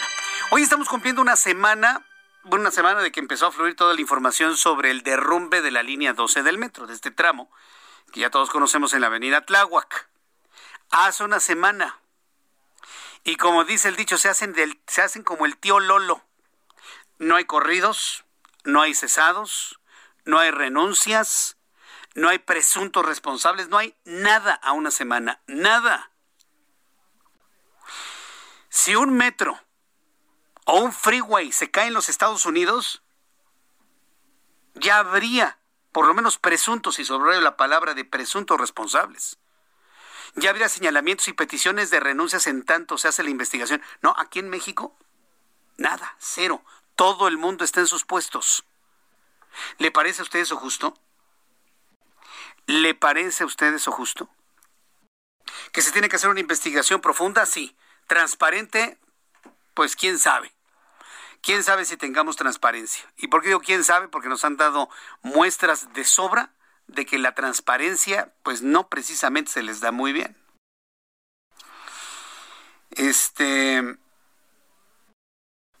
la, titular de la Secretaría de Gestión Integral de Riesgos y Protección Civil de la Ciudad de México, miren, cámbienle el nombre. Secretaría de Protección Civil, ya. Hacen un nombrezote como si el nombrezote les diera más responsabilidades. La titular de Protección Civil de la Ciudad de México, Miriam Ursúa, ¿sí? Dio a conocer que el peritaje externo sobre el desplome del tramo Tesón con Olivos de la línea 12 del metro tendrá un costo cercano a los 20 millones de pesos. El solo peritaje, la sola investigación. Participan 16 expertos internacionales de Alemania, España, Estados Unidos, Brasil. A ver, doña, e, doña Miriam, ¿dónde quedaron los noruegos? A ver, ¿Dónde quedaron los noruegos? ¿Para qué sale la jefa de gobierno Claudia Sheinbaum anunciando con bombo y platillo la contratación de la DNV de Noruega? Para que ahora salga usted en una conferencia de prensa y ni siquiera los mencione. ¿Dónde están los noruegos que supuestamente iban a hacer la investigación de lo ocurrido en el metro? ¿Ya no lo van a hacer los noruegos? Temen que, los noruegos señalen el nombre de alguien que no conviene. ¿Dónde están los noruegos, doña Miriam? ¿Dónde? Esta es la voz de la titular de Protección Civil del Gobierno de la Ciudad de México. En términos del presupuesto, eh, tenemos ya un, avance en relación a eso. Va a estar alrededor de 20 eh, millones de pesos estamos terminando de afinar, te digo, todas las actividades con, sus, con su presupuesto y sus costos, sobre todo porque va a haber 16 profesionales, expertos internacionales, te digo, que van a estar viniendo al lugar. Eh, me, está diciendo que los noruegos mexicanos como el bacalao, ¿no? Lo que pasa es que el bacalao noruego pero mexicano es pescado seco salado. Y algunos noruego genuino, ¿sí? Y, es pescado seco salado. Pues nos salieron igual que con el bacalao de fin de año, ¿no? ¿Es bacalao de Noruega? Bueno, no es de Noruega, es de México, pescado seco salado, pero hágase de cuenta como que sabe a bacalao. ¿Dónde están los noruegos? Y voy a seguir insistiendo con esa pregunta. Nos prometieron una investigación noruega para evitar todo tipo de especulaciones y todo tipo de trampas. Ahora queremos a los noruegos. ¿eh? Y la señora Sí, hay personas que me están preguntando que si la señora no es mexicana. Es mexicana, pero su origen es chileno, por eso tiene el acento de nuestros amigos chilenos, por eso. Este, dice, los noruegos fue un montaje de Loret. ¿Cuál montaje de Loret? Fue la jefa de gobierno quien lo dijo. Ella firmó el acuerdo, el convenio, el contrato para la investigación. ¿Quién es este José Ortiz García? A ver. ¿Cómo les gusta hacer? Ahora entiendo por qué les llaman, sí saben por qué les llaman chairos, ¿no? ¿Qué, es, qué, es, chairo? Es la contracción, se lo voy a explicar para que me entiendan, ¿no? Ahora que me dicen que si es un montaje de algún periodista, cuando vimos a la jefa de gobierno firmar el contrato con la DNV, este, ¿qué es un chairo? La palabra chairo, para que usted me entienda, es la contracción de chaqueto. O sea, es lo mismo. Nada más que es una forma, digamos, cariñosa de decir chaqueto. ¿Qué es un chaqueto? Sí. Es la forma popular, vulgo, coloquial, dominguera de referirse a una masturbación. Sí. Eh, perdón que sea tan claro, pero es que las cosas tienen que quedar claras en la vida. Entonces, vea, la palabra chairo viene de chaqueto. Y chaqueto es, dícese del hombre o mujer que se realiza una masturbación. entendida la palabra masturbación como chaqueta, en el vulgo, en la palabra dominguera. Y se habla de muchas chaquetas, ¿no? Como las que pueden ser sexuales o mentales. De ahí viene la palabra. Es increíble, pero de ahí viene la palabra. Por lo tanto, un chairo es un hombre o una mujer que se hace una masturbación mental con algo, es decir, que se autoengaña con algo. Eso es lo que significa chairo. ¿Y sabe qué es lo más triste de todo? Que ni los chairos o los que les llaman chairos saben el significado de la palabra. Si no la sabía, bueno, pues ya la sabe y ya la puede usted compartir. Por eso ahorita que veo a este joven que me dice, no, es que fue un montaje de Lorete. Digo, híjole, qué ganas de hacerse eso en la mente. Qué ganas de hacerse eso en la mente de autoengañarse, para ya no ser tan crudo en la descripción que di hace, unos instantes. ¿Cómo van a quedar los apoyos para las víctimas y para las familias? Miren, hay, diferentes versiones. Y, las versiones van desde los 40 mil, 10 mil, 40 mil pesos Hasta versiones que hablan de 650 mil pesos cuando interviene la compañía aseguradora del metro. El comisionado ejecutivo de atención a víctimas de la Ciudad de México, Armando Campo, anunció que hasta este martes se han entregado 96 apoyos económicos equivalentes a 10 mil pesos para los familiares de personas heridas por el derrumbe de la línea 12 del metro, al tiempo que se han entregado 20 apoyos de 40 mil pesos para los familiares de los fallecidos por este siniestro. Así lo anunció el propio comisionado Armando Campo. Ya entregamos 96 medidas eh, en campo equivalentes a 10 mil pesos. Al día de hoy estamos por entregar otros cinco. Esto en atención a que por los tiempos de las víctimas, algunos nos piden tiempo, espacio y pues tenemos que ser muy respetuosos, tenemos que ser muy sensibles en ese sentido. La segunda etapa, que es la entrega de las medidas emergentes de 40 mil pesos, ya entregamos 20 medidas al día de hoy y también las otras seis estamos en proceso de entrega. Bueno, pues ahí está la información, va fluyendo poco a poco. Son montos que podrán llegar hasta los 650 mil pesos, pero lo importante de todo es saber la verdad, con toda transparencia, como lo ha comprometido la jefa de gobierno. Claudia Sheinbaum ha sido una mujer muy preocupada y metida en este asunto.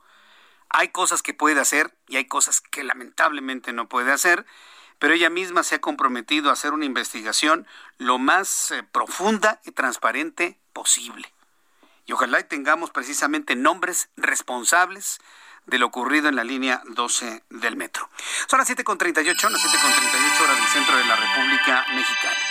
En más asuntos que tienen que ver con Ruta 2021, mire que varios presidentes municipales, eh, diversas entidades de la República y de manera concreta en el Estado de México han buscado su reelección han tenido resultados interesantes durante su gestión, lo cual, bueno, pues les ha dado la confianza de poder presentar, y algunos con mucho éxito, una propuesta de reelección para continuar otros eh, tres años al frente de alguna presidencia municipal. Tal es el caso de lo que sucede en Atizapán de Zaragoza. Me da mucho gusto saludar a Ruth Olvera, quien es, eh, bueno, alcaldesa en Atizapán, Zaragoza, quien está buscando precisamente la reelección, es candidata del Movimiento de Regeneración Nacional al municipio de Atizapán, Zaragoza. Ruth Olvera, qué gusto saludarla, bienvenida. Bienvenida al Heraldo, ¿cómo está? ¿Qué tal, Jesús Martín? Muy buenas tardes. Gracias. Agradecer el espacio que me brindas para dar a conocer a tu amable auditorio propuestas y compromisos que sin duda harán que Atizapán de Zaragoza sea una ciudad modelo en el Estado de México, con más y mejores infraestructura, con calles limpias, ordenadas y seguras. para quienes aquí vivimos. El público que, que, escucha precisamente sabe que en este programa de noticias, independientemente de todo, en el proceso electoral estamos muy interesados en escuchar a hombres, a mujeres y a sus propuestas, más allá que los partidos políticos. Coméntenos, coméntenos cuál es el eje central de su propuesta para hacer de Atizapán pues vaya, una, ciudad, un municipio mucho más moderno, más seguro, más incluyente, pero sobre todo con un buen desarrollo económico. ¿Cuál es la propuesta rectora de lo que usted tiene? Son tres las propuestas rectoras. La primera, mantener las finanzas sanas. Control sobre el gasto público, eliminando el dispendio y lo superfluo. Y manteniendo los salarios de los servidores públicos, la nómina de funcionarios, por debajo del 50% de lo que establece la ley de austeridad y control presupuestal. También con ello eliminando todos los privilegios que antes se tenían e invertir muy fuerte, dado que en Atizapán la mitad de nuestra población es muy joven, hay que garantizar el desarrollo pleno de niñas, niños y jóvenes a través de más y mejores espacios deportivos y recreativos que le permitan un desarrollo saludable para todos ellos. Otro aspecto importante será la entrega de tablets que le permitirán estar a la vanguardia en tecnología, ya que hoy más que nunca, por motivos de la pandemia, lo requieren para cumplir con sus tareas. Además, como no todos tienen esta oportunidad de Internet, nosotros daremos continuidad a la instalación de torres de Wi-Fi con acceso totalmente gratuito. También, pues derivado de la pandemia, hemos tenido problemas muy graves de desempleo, de falta de oportunidades. Quiero decirles que vamos a dar continuidad al apoyo de las pequeñas y medianas empresas, que son fundamentales en nuestro municipio, incluyendo la profesionalización de los artesanos a efecto de generar mejores condiciones que impulsen la comercialización de sus productos Tenemos que impulsar también el comercio alternativo a través de medios electrónicos que sea compatible con la formalidad de las empresas. Es importante destacar que nuestro proyecto incluye la realización de conferencias permanentes entre empresarios exitosos y jóvenes emprendedores con el fin de intercambiar experiencias de éxito. Fíjese que es muy interesante este tema que me habla de, que es una, una población muy joven en Atizapán. Finalmente es una nueva generación que lo que está buscando son oportunidades. Y yo estoy seguro que la búsqueda de oportunidad y el saber resolver problemas es una de las condiciones de estas nuevas generaciones. Le comento esto porque me llama la atención el, eje rector número 3 que me comentó del salario de los funcionarios por debajo del 50% de lo que establece la ley de, austeridad. Eh, de esa manera es posible encontrar personal que pueda resolver problemas de manera eficiente, porque la gente que, que, resuelve bien problemas y que se vuelve excepcional, pues a lo mejor cobraría un poquito más. ¿Cómo va a resolver usted esto de pagar poco, pero tener a las mejores mentes y las mejores manos en su municipio? ¿Cómo lo va a hacer? Bueno, esta experiencia ya la estamos viviendo en Atizapán de Zaragoza y que tenemos gente muy calificada que está en el servicio público no por negocio personal, sino porque hay una convicción de servir, no de servirse. Sí hay mexicanos que tienen esa convicción y que desean trabajar por su municipio, por su estado, por su país. Es decir, eh, eh, la convicción de, de, ser servidor público. Es decir, existe entonces en Atizapán la conciencia del servicio a la comunidad, de ser servidor de una comunidad, de toda una, de todo un municipio. Así es, porque esto nos va a permitir, con ese ejemplo, porque lo mejor es el ejemplo que es el que arrastra a las multitudes y da credibilidad. Con esto vamos a mejorar la calidad de vida, pues a través de mejores programas sociales, sobre todo, por ejemplo, para los adultos mayores, que son los que han construido nuestra nación. Y eso significa que necesitamos servicios médicos gratuitos, que necesitamos también servicios gratuitos de activación física y recreativa, de nutrición y, por supuesto, de medicina preventiva. Todo este conjunto, trabajando de manera cálida, humana, con convicción de servicio para atender y resolver los problemas que durante 20 y 30 años se quedaron ahí latentes y que únicamente se veía el servicio público como la posibilidad de ser el nuevo millonario de la comarca, tiene que quedar en el pasado. Hoy estamos viviendo un cambio, una transformación que, de, que va a pasar del discurso a los hechos, que es lo que convence a los ciudadanos. Bueno, eso me parece muy bien. Eh, ojalá, bueno, usted está trabajando para que todos los servicios en, el, en la alcaldía, en el municipio, tengan totalmente gratuidad. Es decir, usted los va a pagar. En este momento, eh, dado que estamos en, en proceso electoral, está suspendido el servicio, pero regresando después del proceso electoral, todo lo que es de medicina preventiva es de carácter gratuito en el DIF de Atizapán, Zaragoza. Muy bien, Ruth Olvera. Pues se faltan 26 días para el proceso electoral. 26 días. Se fue rapidísimo este tiempo de campaña. Finalmente, ¿cómo ha respondido la ciudadanía en, en, su municipio al, al, ver que está nuevamente pidiendo el voto para esta ocasión? Ruth. Bueno, debo decirte que yo estoy sumamente contenta. Ajá. Porque la vida me ha dado la oportunidad nuevamente recorrer las comunidades de Atizapán. Ya las he recorrido y conozco muy bien nuestro municipio y las necesidades que son muchas, pero que estamos aquí para resolverlas. Y yo confío en el juicio ciudadano y que el 6 de junio me van a dar el voto. Muy bien, Ruth Olvera, pues eh, me dio mucho gusto saludarla. Yo espero tener la oportunidad de volverla a saludar antes del proceso electoral para ir tomando temperatura. Estamos en el Heraldo, como usted lo sabe, haciendo fotografías, estamos haciendo análisis y encuestas de la intención de voto en momentos específicos y bueno, pues estaremos muy atentos del desarrollo de su campaña en Atizapán. Le envío un abrazo y le agradezco que me haya tomado la llamada telefónica. Muchísimas gracias, Jesús Martín. Que le vaya muy bien, hasta pronto, gracias, que le vaya muy bien.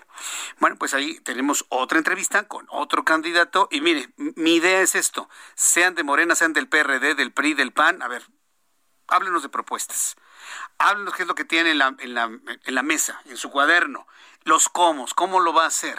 Esa es la idea tenemos una, independientemente de todo, de nuestras filias y fobias y el análisis que podamos hacer de las cosas, tenemos la obligación de presentarle a usted la información para que usted tome decisiones. Esa es mi idea. Hombres, mujeres y propuestas a través de Ruta 2021. Y usted tomará decisión para votar por uno o por otro camino. Son las 7.47, las 7.47 horas del centro de la República Mexicana. Continuamos con la información aquí en el Heraldo Radio. Muchas gracias a las personas que me han escrito a través de nuestras plataformas. Gracias a través de YouTube, quien me escribe, me escribe Javi, Javi Romo. Dice que los trabajadores de Zapan ganando la mitad, ya los veré cuando sean viejos su pensión mediocre, van a... Bueno, aquí el asunto es que seguramente muchos deben tener otro tipo de ingresos. Por eso yo creo que es importante, ¿sí? ganar lo justo o abajo de la mitad de lo que establece la, la, línea de de austeridad, vamos a llamarlo de esa manera, pues evidentemente a alguien le limita la posibilidad de resolver un problema. ¿Dónde me pagan más? ¿En la iniciativa privada o en el gobierno? Seguramente muchos cerebros se van a ir en la iniciativa privada. O a otro tipo de negocio, un negocio propio. Yo siempre he creído que las personas que hacen un trabajo excepcional deben ganar de manera excepcional. Esa es mi, mi posición personal.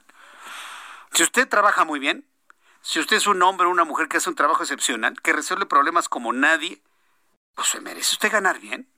¿Cuánto? Lo que sea. 50 mil, 100 mil, 200 mil, 300 mil pesos al mes, medio millón, un millón, dos millones al mes. Lo que, lo que valga su trabajo. Porque no nada más valen las horas, ¿cómo se dice en las oficinas? Horas glúteo. Bueno, se dicen de otra manera, ¿no? Sí.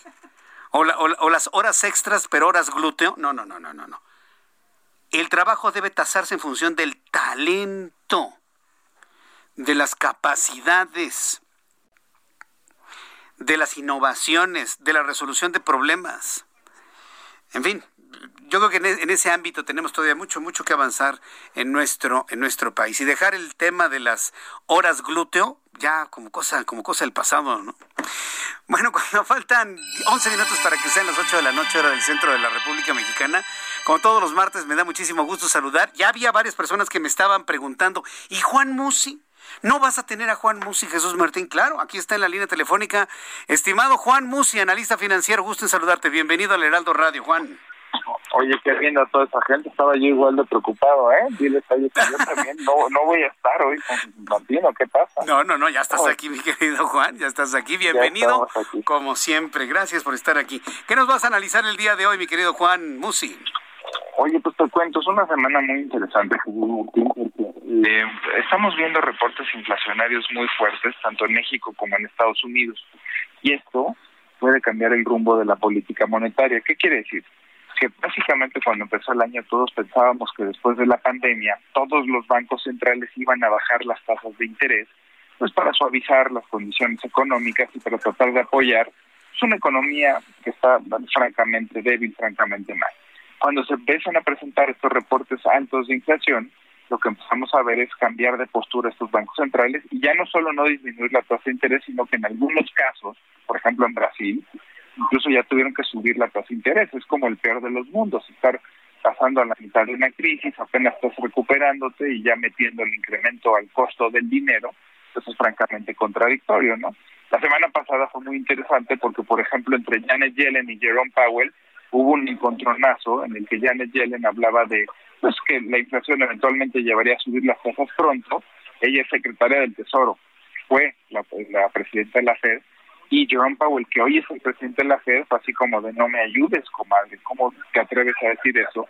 Y un poco lo que impactó es que la voz de Janet Yellen es muy pesada, muy autorizada, es una mujer con un currículum impresionante, pero ya no le toca decir eso, ¿no? Como a veces la verdad es que eh, pues los funcionarios públicos, después de haber ocupado diversos cargos, pues muchas veces ahora sí que se les escapa y opinan, pero en el caso de Janet Yellen, que es una autoridad, pues sí pesó. Jerome Powell traía un discurso completamente distinto de que el tema de la inflación era temporal y que no iba a haber bronca y que poco a poco las tasas iban a converger hacia abajo.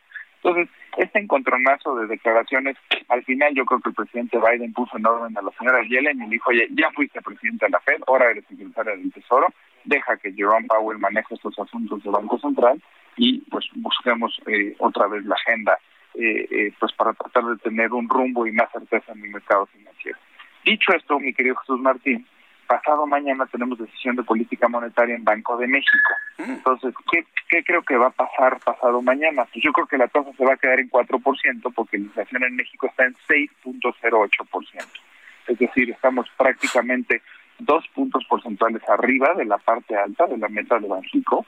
Eso evidentemente eh, pone mucha presión al Banco Central, no va a tener margen para bajar las tasas de interés y pues el auditorio se estará preguntando esto es bueno o es malo. Pues la verdad es que es malo porque tener inflación alta en una época en la que la recuperación económica no ha llegado y no poder seguir apoyando a la economía bajando el costo del dinero, pues es una medida dolorosa, pero pues es una medida que se tiene que hacer así. Entonces, lo más probable es que este 2021, mi querido Jesús Martín, termine con la tasa de referencia en 4%, cuando empezó el año pensábamos que esta tasa iba a llegar a 3%, que iba a bajar un punto porcentual completo. Entonces, pues a ver cómo sigue evolucionando la inflación. Insisto, creo que el día más importante para tomar esta decisión pues, obviamente será el jueves. Y ya más interesante que saber si baja o no la tasa, que insisto, creo que no va a bajar, pues va a ser ver el lenguaje del propio Banco Central, de cómo ve el estado de la economía, cómo ve las perspectivas hacia adelante y pues obviamente los principales riesgos, amenazas y oportunidades y retos que se presentan hacia adelante, mi querido Bien, pues vamos a ver finalmente qué ocurre pasado mañana. Es más, dame oportunidad de hablarte, ¿no? El, el, jueves. Juan, aquí ya lo está anotando Orlando para que nos platiques cómo quedó finalmente la decisión de Banco de México. Normalmente tus proyecciones siempre ocurren. Conoces muy bien el Banco de México y no tengo duda que finalmente eso es lo que va a ocurrir el próximo jueves. Y si no tienes inconveniente, lo, lo comentamos. Juan, compártenos tu cuenta de Twitter para que el público pueda entrar en contacto contigo, te siga te pida alguna orientación desde el punto de vista patrimonial. ¿Cuál es tu cuenta de Twitter, por favor? Claro que sí, mi querido Jesús Martín, en arroba Juan S. Como sabes, ahí contestando personalmente a todos y cada una de las dudas que me plantean, sobre todo, por supuesto, con temas económicos y financieros. Y bueno, pues así como les he venido diciendo que se abre una ventana de oportunidad interesante con el tipo de cambio abajo de 20, pues hoy estuvo otra vez prácticamente ahí en 20. Entonces la idea es estar ahí muy en contacto con tu audiencia en Juan S. Muchi, arroba Juan S. Muchi en Twitter, mi querido Jesús Martín. Mi querido Juan, como siempre, te envío un fuerte abrazo y gracias por tu participación. Nos hablamos el próximo jueves. Gracias. El jueves nos hablamos. Un abrazo. Un abrazo, que te vaya muy bien. Antes de terminar nuestro programa de noticias, informarle números de COVID-19. La Secretaría de Salud informa que de ayer al día de hoy se han sumado 1.897 contagiados de COVID-19 para un total de 2.368.393 mexicanos contagiados de manera acumulada. Número de fallecidos 234 mexicanos para dar un total de 219.323 mexicanos muertos por COVID-19. Vuelve a crecer el índice de letalidad. Al día de hoy se reporta un 9.26% el índice de letalidad en México. A nombre de este equipazo de profesionales de la información, lo espero mañana, 2 de la tarde, a las 2 por el 10, 6 de la tarde, Heraldo Radio. Soy Jesús Martín Mendoza por su atención. Gracias, hasta mañana. Esto fue Las Noticias de la Tarde con Jesús Martín Mendoza. Heraldo Radio, la H que sí suena y ahora también se escucha.